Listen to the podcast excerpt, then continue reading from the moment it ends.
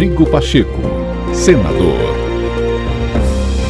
As principais ações do presidente do Senado Federal você acompanha por aqui, no podcast do senador Rodrigo Pacheco. Seja bem-vindo. Hoje é terça-feira, 21 de junho de 2022. Não sou favorável a essa CPI.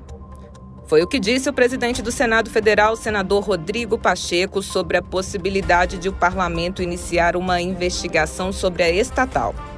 Para o presidente do Senado, é importante que o parlamento, e principalmente o executivo, tomem decisões mais eficientes para reduzir o preço dos combustíveis. Mas eu, particularmente, sobre o conceito de CPI para um caso desse, eu obviamente não sou favorável.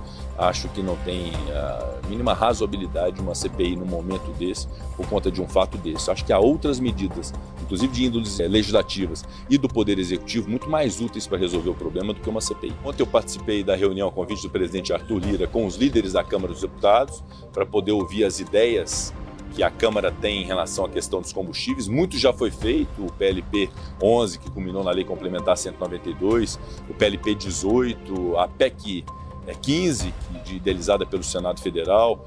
Eu falei sobre o projeto de lei 1472, que prevê a conta de estabilização para que os líderes da Câmara possam ter atenção a essa lógica. Então, muito já foi. O fato existe uma vontade muito grande e uma frente, de fato, para poder conter esses aumentos de combustíveis no Brasil, que tem sido nocivo para a inflação e para a sociedade. Mas, obviamente, que temos que ter a cautela devida de tomar as decisões que sejam corretas, que sejam assertivas e que surtam efeitos efetivos.